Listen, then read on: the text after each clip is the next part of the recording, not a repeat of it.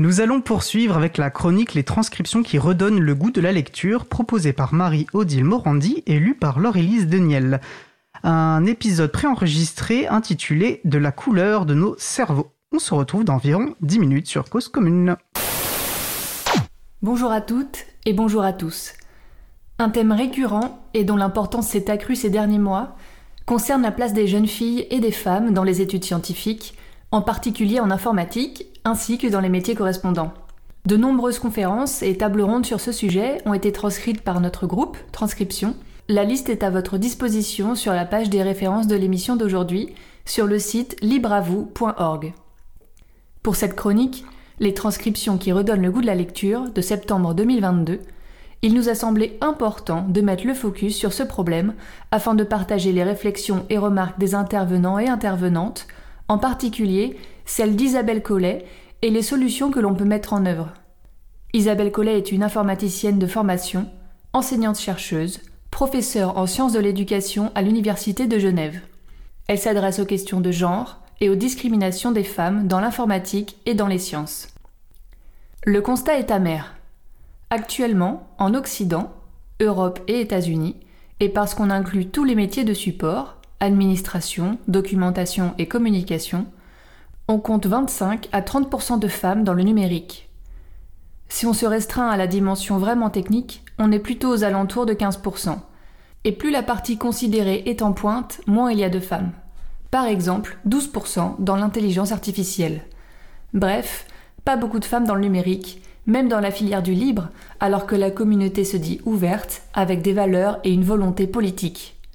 Et pourtant, au XIXe siècle, le premier programme informatique sur un ordinateur mécanique a été réalisé par une femme, Ada Lovelace. Le premier compilateur, ce qui permet de traduire le code écrit en langage de programmation en langage compréhensible par la machine, a été conçu par Grace Hopper. Et sous la direction de Margaret Hamilton, ce sont des femmes qui ont écrit le programme Apollo en 1969. Que se passe-t-il durant les années 70-80 La programmation acquiert ses lettres de noblesse. On commence à se dire que programmer demande de la logique, que cela est proche des mathématiques avec à la clé des métiers conduisant à des responsabilités. L'informatique change de statut. Elle offre des emplois prestigieux, de bons salaires, de belles carrières.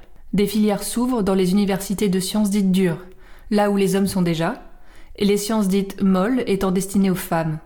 C'est la division socio-sexuée des savoirs. La valeur sociale de ces métiers augmente, ils se masculinisent. Simultanément, les micro-ordinateurs arrivent dans les foyers. Les garçons en sont équipés en premier, comme chaque fois qu'un nouvel objet technologique fait son apparition. Pour l'ensemble de la société se crée l'image de celui qu'on appelle aujourd'hui le geek, le stéréotype de l'informaticien. Le micro-ordinateur arrive aussi en entreprise.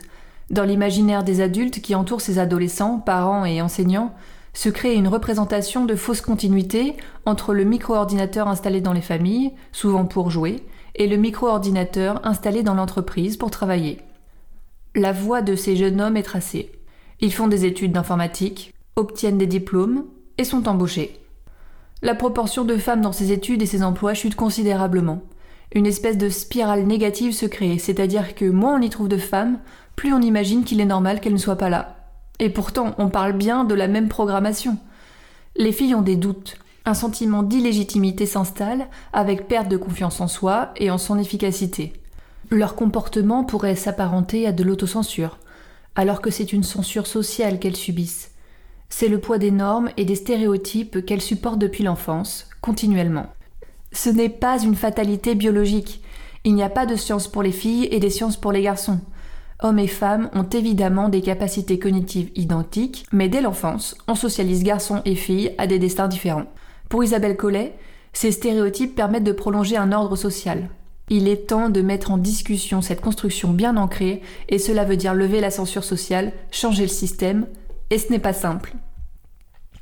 Il est banal de dire que le numérique prend une place de plus en plus importante dans la vie d'aujourd'hui, dans celle de demain. Mais peut-on tranquillement s'accommoder du fait que ce numérique est imaginé, conçu, paramétré, maintenu par une population à peu près homogène, composé à 85% d'hommes blancs? Peut-on se satisfaire d'une situation dans laquelle il n'y a que 15% de femmes qui participent à inventer le monde de demain?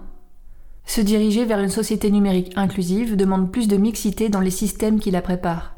Des solutions sont proposées, certaines ayant déjà été mises en œuvre avec succès, c'est-à-dire une augmentation du nombre de jeunes femmes inscrites dans ces filières. Mettre les élèves très tôt au contact de l'informatique dans des salles neutres, sans posters qui représentent souvent des modèles masculins. Changer le discours qui est tenu aux filles dans les écoles et promouvoir une image plus inclusive de l'informatique. Elles sont à leur place dans ce type d'études au même titre que les garçons. Proposer des exercices et projets autres que des problèmes de mathématiques pour casser le biais informatique égale mathématiques et insister sur le fait que si on n'aime pas les jeux, en particulier les jeux vidéo, on peut tout à fait réussir des études d'informatique et devenir informaticienne. Lors de la rédaction des bulletins, enseignants et enseignantes doivent bannir les formules élèves studieuses et laborieuses pour les filles et garçons brillants mais ne travaillent pas assez pour les garçons. Ne pas hésiter à mettre des quotas à l'entrée de ce genre d'études dans le supérieur, les filles rencontrent tellement d'obstacles sur le parcours précédant leur choix d'orientation, du fait du poids des normes et des stéréotypes, qu'il s'agit d'un juste retour, d'un rattrapage. On obtient alors, avec plus de filles qui ont été sélectionnées en amont, une meilleure promotion. Composer des groupes de travail vraiment mixtes, 50-50, ou uniquement féminins, afin de ne pas abandonner une fille seule au sein d'un groupe de garçons. Organiser des groupes d'échange composés uniquement de femmes, organiser du mentorat pour accompagner spécifiquement les femmes, inviter des femmes rôle modèles, en les choisissant proches du public auquel elles devront s'adresser, établir des codes de conduite de façon à rendre les ambiances de travail inclusives, faisant de la mixité une force. Et la liste n'est pas exhaustive. Les idées ne manquent pas, mais sans réelle politique au sein des établissements scolaires, sans politique institutionnelle volontaire, les progrès resteront insuffisants. Le constat amène à une certaine mobilisation de la part des pouvoirs publics, et non des moindres. En France, la nomination de Alexis Kaufmann en septembre 2021 à la direction du numérique pour l'éducation au sein du ministère de l'Éducation nationale avec une double casquette. Chef de projet logiciel et ressources éducatives libres, mais surtout mixité dans les filières du numérique. Les choix d'orientation qui se font au lycée se répercutent évidemment dans l'enseignement supérieur et ensuite sur le marché du travail, mais il est difficile pour les lycéennes de faire des choix libres et autonomes le ministère de l'Éducation a créé un label Égalité filles-garçons. Différents critères sont listés. L'établissement, dans sa politique globale, est-il inclusif avec pratique de l'égalité? A-t-il réussi à faire remonter certains pourcentages dans les filières trop déséquilibrées? Lutte-t-il contre les stéréotypes de genre avec accès pour toutes et tous à une orientation moins genrée? La famille a aussi son rôle à jouer, en particulier dans l'éducation de ses filles. Isabelle Collet nous dévoile son enfance avec sa sœur et son père, père à qui le fait d'avoir des filles n'a jamais posé le moindre souci, qui leur a donné le goût des sciences et a appris à programmer à Isabelle. D'ailleurs, Marion Monet, chercheuse postdoctorante à l'Institut national d'études démographiques, la transcription de l'une de ses conférences est à votre disposition, nous explique que dans les familles où il n'y a que des filles, les pères passent du temps à partager les contenus scientifiques avec elles, alors que dans les familles où il y a des enfants des deux genres, ce temps est plutôt réservé aux garçons. Le monde du libre n'est pas exempt de situations délétères, tous n'ont pas pris acte, là non plus, des discriminations faites aux femmes et des inégalités. Peut-être en avions-nous trop attendu. L'April s'intéresse énormément à ce sujet de la mixité dans les filières du numérique. Diverses émissions libres à vous récentes ont été consacrées à ce sujet. La société se numérise, tous les secteurs d'activité se numérisent et doivent le faire pour l'ensemble de nos communautés car la vie est mixte.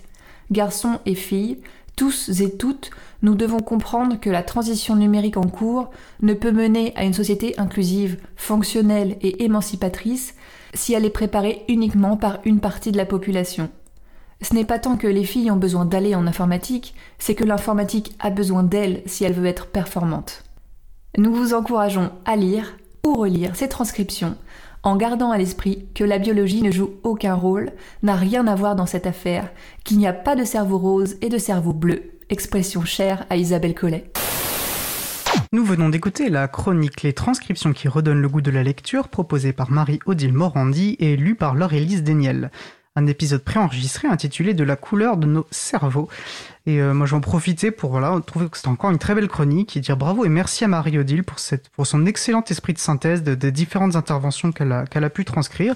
Et puis euh, bravo et merci également à Laure-Élise Daniel qui lui donne euh, énormément de profondeur avec, avec sa voix.